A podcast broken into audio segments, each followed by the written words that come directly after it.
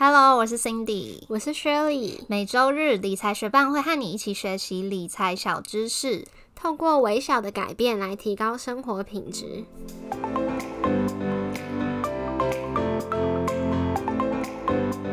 在节目开始之前，我们想先感谢支持理财学伴的听众，在这边想来念一则在 Apple Podcast 上面听众的留言。他的署名是理财学伴的听众。理财学伴的听众说，本来就会固定看理财相关的书籍，理财学伴让平常在做事的时候也可以边听很多有用的解说，会继续听下去，希望越做越好。谢谢这位理财学伴的听众，欢迎你来 Instagram 跟我们分享你在看的理财相关书籍，让我们与你一起学习哦。就像你说的，我们也希望我们能够越做越好。节目准备开始喽。或许很多学霸跟我们一样，除了股票、基金，也想透过投资房地产来赚取收入。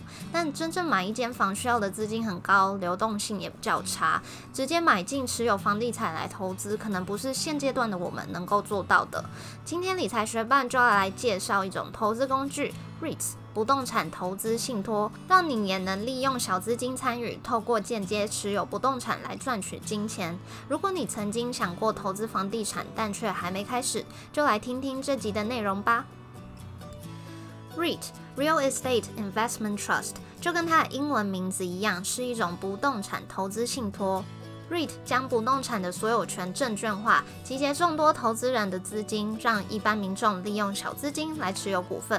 参与投资房地产的机会，REIT 的收益方式是透过投资各种的房地产，赚取租金收入为主，房地产增值后的价差为辅。那投资人则是以赚取股息，还有 REIT 商品的资本利得，也就是买卖价差为主。那投资 REIT 有什么好处呢？就像刚刚开头说到的，小资金就可以投资，而且比起实体不动产的流动性较佳。因为 REITs 将实体不动产证券化，让一般民众可以用小资金在市场上交易，降低了投资不动产的门槛。也因为证券化的缘故，跟股票的交易方式相同，比起实体不动产，流动性就更好了。再来就是 REITs 会创造持续的现金流，因为 REITs 是以赚取租金收入为主要的收益。然后在美国，REITs 按照法令规定，需要将至少九十趴的收益以股利的方式分配给股东。在台湾的话，REITs 按照不动产证券化条例必须将 REITs 信托利益每年用股息的方式分配给股东，因此就会有稳定的现金流。再来就是税负优惠的部分，在美国经营 REITs 的企业不需要支付企业所得税，在台湾投资 REITs 的投资人是免征证券交易税，而且投资收益的利息所得采取十趴的分离课税，无需并入所得税，同时也免征证券所得税。最后就是 REITs 与股票、债券等资产的相关性低，纳入投资组合后可以分散风险，拥有多元化的资产配置。那投资 REITs 有什么缺点呢？第一就是 REITs 的价值会受到房地产景气的影响，景气不佳的时候，房地产的承租率会下降，租金的收入也会因此下降，所以就会影响到 REITs 的收益。再来就是有经营不善的风险，由于有的 REITs 只单纯拥有不动产的所有权，没有不动产的经营权，因此当 REITs 相关的不动产经营不善的时候，就会连带影响到 REITs 的价格。讲到这边，我觉得有的学伴可能不太理解，说，嗯，什么是有所有权没有经营权？你可以解释一下吗？有所有权就像是我拥有一栋大楼，然后把这栋大楼租给 Shirley，Shirley 把它拿来经营成百货。那拥有这栋大楼所有权的我就会收到租金，然后拥有百货经营权的 Shirley，如果百货经营的好，它的收入就变多；百货经营的不好，它的收入就变少。最后就是当市场恐慌的时候，REITs 的价格波动通常也会比较大，像是这次受到新型冠状。病毒疫情的影响，美股代号为 O 的这档 REIT 就从今年二月二十一的八十二点四四元跌至四月三号的四十三点六元。REITs 有三个种类，第一种是权益型 REITs（Equity REITs），它持有的资产就是不动产本身，所以以租金收益为主，简单讲就是房东的概念。第二种抵押权型 REITs（Mortgage REITs）。持有的资产是对于营建公司的放贷，还有不动产的抵押贷款债权、抵押权组成，所以它的收益来源就以利息为主。第三种混合型 REITs（Hybrid REITs），混合型 REITs 就是综合权益型还有抵押权型的 REITs，所以它的投资标的会包含不动产本身以及抵押放款债权。那美国的 REITs 以权益型为最大宗，抵押权型第二，混合型的占比最小。而台湾目前的 REITs 则都是权益型哦。从一九六零年代开始至今，在美国这个 REITs 发源地已经有几百种 REITs 挂牌。不过在台湾的话，目前就只有七种 REITs 商品。举例而言，富邦一号代号是零一零零二 T。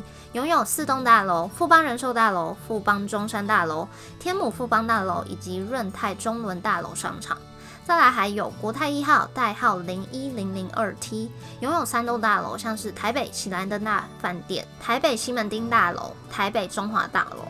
另外，其他五档国内 REIT 一样是以商办商场为主，投资标的比较单一，难免会有标的过于集中的风险。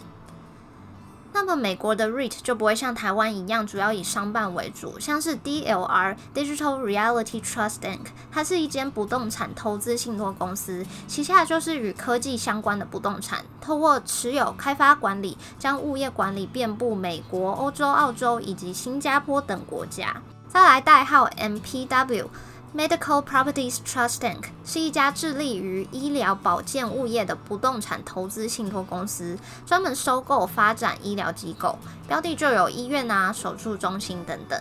再来代号 AMT American Tower Corporation，中文称作美国电塔公司。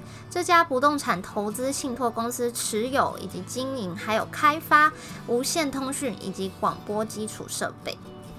你有发现吗？刚刚介绍的三个美国 REITs 都是有公司经营，而台湾的 REITs 则是以信托的方式管理。这就是美国 REITs 跟台湾 REITs 很大的差异。美国是公司制，有不动产投资信托公司经营管理，他们也可以从事不动产开发。只要有符合美国国内收入法规定的不动产投资信托公司，就可以享有相关的税务优惠。他们也可以向银行借贷。杠杆就会相对的高。那么台湾的 REIT 是信托制，在台湾证券市场挂牌的不动产投资信托，标的大多是商办，收入来源则以租金为主。那么你要怎么投资 REITs 呢？第一个，你可以去买交易所挂牌的 REITs，它是单一标的，就像上述讲到台湾青岛 REITs，还有科技相关物业的 DLR，医疗保健物业的 MPW，还有美国电塔公司的 AMT，交易方式都像是股票。那第二个，你可以去买 REITs 基金，REITs 基金其实就是共同基金，那它主要是以不动产。领域相关的标的为主，包含 REITs 啦、房地产股票啊、不动产资产或是相关的产品服务等等。那 REITs 基金跟 REITs 的差别在于，REITs 是投一单一的 REIT 标的，而且专注在配息的部分；但是 REITs 基金则是分散投资，而且专注在基金增值后的资本利得。那第三个，你还可以去买 REITs 的 ETF。那 REIT ETF 跟 REIT 基金一样，是分散投资在各种不同房地产的相关标的。买进 REIT ETF 就等于拥有一篮子的 REIT，像是著名的 VNQ Vanguard Real Estate ETF，它追踪 MSCI US REIT 指数，投资的区域以美国为主，而且它会每季配息，管理费才零点一二趴。买进这档 ETF 就等于持有美国区域 REIT 相关的各种标的。也是一个不错的选择哦。今天向学伴介绍了 REITs 这个投资工具，让你可以用小资金就投资到不动产，拥有股息当做现金流，多元化你的资产配置。台湾目前七档 REITs 都是属于信托制，而美国 REITs 则是属于公司制。除了直接购入单一的 REITs，也可以买 REITs 基金或是 REITs ETF，将不动产纳入你的投资组合中哦。听完这集的节目，有没有觉得离不动产投资又更近了一点呢？欢迎你去 Instagram 跟我们分享听完的心得哦。谢谢你在忙碌的生活中愿意播出时间来和我们一起学习。如果你愿意支持我们继续把理财学伴做下去，邀请你在 Apple Podcast 帮我们打星留言，让这个节目被更多人听见。如果你身边有想一起学习投资理财的朋友，欢迎你将理财学伴分享给他们。我们的网站上会有文字版的整理，如果你想收藏或是回顾，都欢迎你上去看看。网址是 moneymate 点 space 斜线 reits，拼法是 m o n e y m a t e 点 s p a c e 斜线 r e i t s，也可以从节目简介中找到网址哦。理财学伴，我们下次见。拜。那你知道为什么我觉得今天我们录的这则评论很有趣吗？你说理财学伴的听众，对，因为这个名字很难改嘛，就是你要在这个哦 Apple Podcast 上面，对，代表说我们应该是他评的第一个节目啊，对耶。然后之后他如果要去评别的节目的时候，他也很有可能会显示理财学伴的听众 哦，真的耶，这样渐渐帮我们宣传，对啊，就很感谢他。然后。再，我还想到一个更好笑的，就是我们现在已经有了理财学办的听众这个听众了嘛？对。那如果有下一个人，然后他的署名是支持理财学办的听众，这样就会很像我们每一集，因为我们都会说，我们今天要来感谢支持理财学伴听众。哦，如果他想当每一集被我们称赞的那一位，他就可以署名支持理财学伴听众。对。哦。好，希望我们很快可以看到支持理财学办的听众。好。